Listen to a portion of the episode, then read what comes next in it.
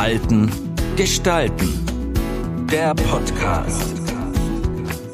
Ziele erreichen mit Winfried Neun. Thema heute.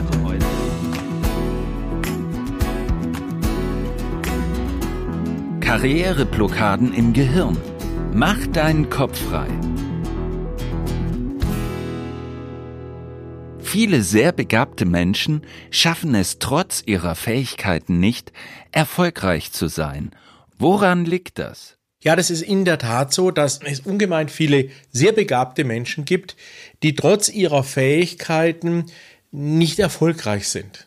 Das ist eine Frage, die sich viele Verhaltensforscher und auch viele Leute, die sich mit dem Thema Karriere und äh, Erfolg äh, beschäftigen, untersucht haben. Und dabei haben sie Erstaunliches äh, herausbekommen. Zum einen, dass zum Beispiel diese Menschen, die oft sehr begabt sind, doch auch sehr stark in ihrer eigenen psychologischen Welt gefangen sind.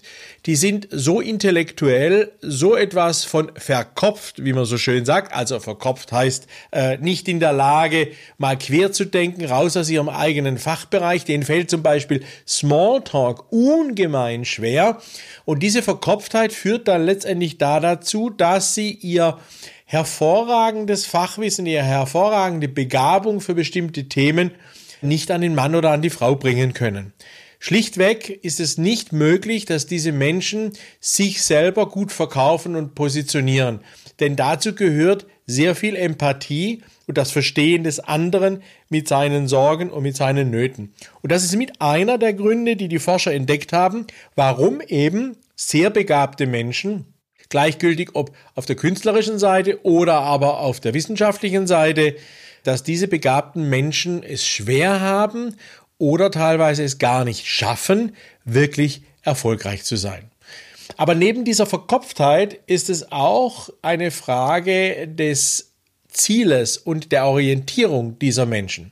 Viele begabte Menschen geben sich damit zufrieden, dass sie intellektuell in ihrem Fachbereich ganz tief abtauchen können, dass sie neue wissenschaftliche Erkenntnisse machen oder noch besser surrealistische oder realistische Bilder zeichnen, dass sie noch intensiver ein Musikstück interpretieren können als vielleicht ein anderer Kollege. Das heißt, sie sind komplett auf ihre Kernkompetenz und ihre Kernfähigkeit fokussiert. Und diese Fokussierung ist gleichzeitig auch einer der Gründe, warum es nicht zu einem entsprechenden Erfolg kommt. Denn diese kleine Mikrokosmos des Erfolges, den diese besonders begabten Menschen für sich selber sehen, ist nicht der Erfolg, den man in einer Gesellschaft oder einer Gruppierung für allgemeingültig als Erfolg bezeichnet.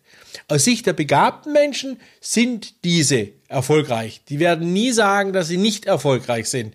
Sind gute Forscher, sind gute Musiker, sind Künstler, sie fühlen sich erfolgreich. Aber in der Außendarstellung, sprich in der Beurteilung der Außenwelt, zeigt sich jedoch, dass die Außenwelt hier ganz andere Schwerpunkte und ganz andere Inhalte definiert, wenn es darum geht, erfolgreich zu sein.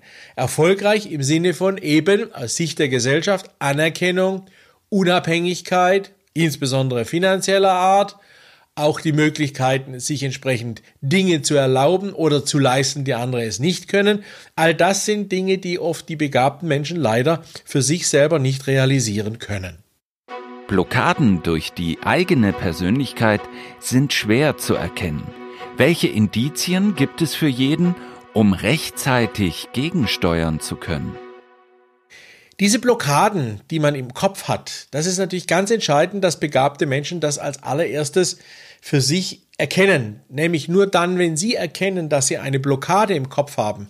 Also sprich, dass es ihnen schwerfällt, bestimmte Dinge zu realisieren, bestimmte Dinge umzusetzen, andere zu begeistern, Menschen mitzureisen, Reden zu halten, gute Vorträge zu halten. Erst wenn diese Menschen erkennen, dass diese Blockade ein Stück ihrer Persönlichkeit ist, dann können sie sich auch dementsprechend anpassen, können sich auch dementsprechend versuchen, aus dieser Situation herauszuziehen. Und dazu gibt es natürlich einige Indizien.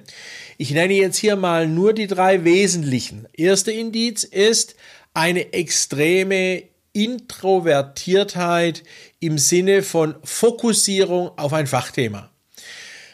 Hervorragende Diskussionen sind fachspezifisch möglich, sind möglich in den jeweiligen Disziplinen, aber übergreifend fällt es vielen begabten Menschen sehr, sehr schwer, quer zu denken. Also Querdenken ist etwas, wo man als Indiz, wenn man sich darin schwer tut, diese hochbegabten Menschen eben auch sich selbst schwer tun und damit auch den Erfolg nicht erreichen können. Ein zweites Indiz, was wesentlich ist, um zu erkennen, dass man eben einer dieser Blockaden hat, wenn man sehr begabt ist, ist, dass man nie zufrieden ist mit dem Ergebnis. Also nicht 100, nicht 120, nicht 130, sondern 150 Prozent. Und dieser Saboteur, wie es in der Psychologie heißt, nämlich der Perfektionismus, ist oft ein ganz, ganz eindeutiges Indiz für hochbegabte Menschen, die aber eben dann nie aufhören, an der Sache zu arbeiten, weiterzudenken, bevor sie dies in der Öffentlichkeit oder über Medien platzieren würden. Und dann gibt's natürlich andere, die da eher lockerer damit umgehen und die dann publizieren. Und die Folge ist die, dass die einem quasi die Wurst vom Teller nimmt und vom Brot nimmt, mit der Konsequenz, dass der begabte Mensch, weil er eben so perfektionistisch veranlagt ist, ins Leere schaut. Welches konkrete Beispiel kennen Sie und was zeichnet dies besonders aus? Also einmal die Fokussierung, das Grad der Extrem ist, das andere ist der Perfektionismus und das dritte Indiz, wo man gut erkennen kann, dass hier eine Blockade bei einem begabten Menschen existiert, ist die Offenheit für einen intellektuellen Disput. Nur wenig begabte Menschen sind wirklich bereit dazu, ihre Begabung hinterfragen zu lassen, ihre Ergebnisse hinterfragen zu lassen, ihre Dinge öffentlich zu diskutieren. Gerade auch deswegen, weil sie eben Angst haben, dass dann dort Kritikpunkte entstehen, wo sie nicht genau wissen, wie sie darauf reagieren müssen. Aber auf der anderen Seite wäre genau das das Richtige für die hochbegabten Menschen, weil sie über den Disput mit anderen für sich neue Wege, neue Ansätze erkennen, wie sie damit und mit den Blockaden umgehen können und vor allem, wie sie ihre eigenen Fähigkeiten noch weiter vertiefen können. Also, die Fähigkeit, aktiv in den Dialog zu treten, nicht zu perfektionistisch zu sein, wobei die Betonung auf nicht zu perfektionistisch liegt und nicht zu stark nur einen Tunnelblick produzieren, sondern auch immer wieder mal über den Teller schauen. Das sind Dinge, Indizien, die man, wenn man sie erkennt, auch sehr einfach beseitigen kann. Welches konkrete Beispiel kennen Sie und was zeichnet dies besonders aus? Ja, ein sehr konkretes Beispiel habe ich von einem sehr, sehr guten Wissenschaftler, zweifacher promovierter äh, Chemiker beziehungsweise Mediziner, äh, hat auch eine Professur, äh, sehr, sehr aktiv, was wissenschaftliche Studien anbelangt, was Forschungen anbelangt, hat ein Aufsichtsratmandat in einem sehr großen Weltkonzern aber, und das hat sich im Coaching mit ihm immer wieder gezeigt, er tut sich ungemein schwer, diese Fähigkeiten mit anderen zu teilen. Im Prinzip ist für ihn jeder, der sich mit dem Thema beschäftigt, was sein Fachgebiet ist, in Anführungsstriche zweite Klasse. Zweite Klasse jetzt nicht als Mensch, sondern zweite Klasse hinsichtlich den Kompetenzen und den Fähigkeiten, die er besitzt. Und das schottet ihn natürlich gegenüber anderen ab. Selbst hochrangige, auch sehr begabte und kompetente Wissenschaftler, auch seines Fachbereiches, lehnen da jede Art der Diskussion ab, weil diese sehr schnell in eine indirekte Beleidigung beziehungsweise in eine äh, Abbruch des Gespräches führt. Und das ist etwas, was natürlich keiner, wenn er sich mit einem anderen über Sachthemen auseinandersetzen will, ertragen möchte. Das heißt, hier hat dieser Mensch, und das haben wir im Coaching gut herausgearbeitet, eine extrem große Hürde aufgebaut, um Wissen zu teilen und damit seinen Erfolg, den er noch haben könnte, Das heißt, im Aufsichtsrat höhere Akzeptanz, im Aufsichtsrat höheres, besseres Durchsetzungsvermögen gegenüber der Geschäftsführung, diese eher coachende Funktion zu übernehmen, wenn es um wissenschaftliche Fragen geht. All das sind Dinge, die sich dieser Proband gewünscht hat, aber er konnte sie leider nicht realisieren, weil er selber um sich herum eine Mauer aufgebaut hat durch seine zu extreme Intellektualität und die jedem anderen sofort signalisiert, äh, du kannst ja hier sowieso nicht mithalten. Und damit war natürlich jede Art von weiterem Erfolg, wobei er nicht unerfolgreich war, aber weiteren Erfolg natürlich nicht mehr möglich. Welche Tipps haben Sie aus Ihrer Coaching-Erfahrung, die Karriere zu beschleunigen, indem Blockaden im Gehirn beseitigt werden? Natürlich gibt es da auch wieder einige Tipps, die ich gerne weitergeben möchte, gerade auch bezogen auf das vorher genannte Beispiel dieses Aufsichtsratsmitglied. Wir haben dann mit ihm natürlich überlegt, was sind die tatsächlichen Ursachen. Und da kommen natürlich ganz viele Dinge wie Anerkennungssucht, äh, wie die Angst, nicht mehr gebraucht zu werden und so weiter hervor. Aber grundsätzlich kann man drei sehr konkrete Tipps für sich selber nutzen, um die Karriere zu beschleunigen und eventuelle Blockaden, die man im Kopf hat, als begabter Mensch oder als auch motivierter Mensch zu beseitigen. Das erste ist, ständig offen bleiben für neue Ansätze. Viel zu viele Menschen sind viel zu schnell in eingefahrenen Gleisen festgeschnürt, fahren sich dort selber auch fest und schaffen es nicht mehr aus diesem Sumpf der Gleichgültigkeit gegenüber Neuem beziehungsweise des Mittelmaßes herauszukommen.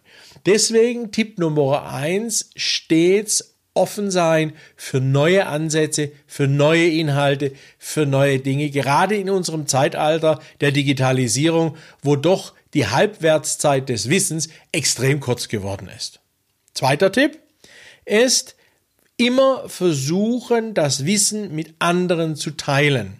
Wer Wissen mit anderen teilt, verliert nicht an Macht nach dem Motto Wissen ist Macht, heute schon gar nicht mehr, sondern über das Teilen des Wissens wird sein Wissen ausgeweitet und damit bekommt er neue Perspektiven. Und die anderen sehen vor allem, welche Kompetenz er hat und welche Fähigkeiten er hat.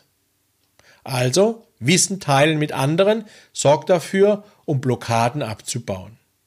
Und das Dritte ist, was schon Popper gesagt hat, Immer wenn dir eine Theorie zu plausibel ist, versuche sie kritisch zu hinterfragen.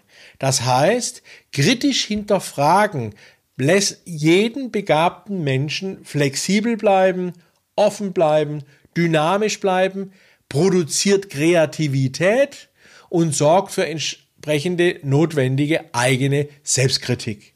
Das heißt, dieses ständige kritisch hinterfragen meines eigenen Wissens, meines eigenen Tuns, ist eine Grundbedingung dafür, um eben sich selber weiterzuentwickeln. Denn das alte Motto, wer glaubt, er wäre perfekt, hört es auf zu werden, weil eben dann die Blockade der Gleichgültigkeit, des Mittelmaßes, der fehlenden Bereitschaft zur Öffnung für Neues eben dazu führt, dass man von der ersten in die letzte Reihe rutscht. Also immer selbstkritisch die eigenen Theorien, Inhalte hinterfragen, um dann daraus eventuell neue Ansätze zu erkennen. In diesem Sinne wünsche ich viel Spaß beim Ausprobieren.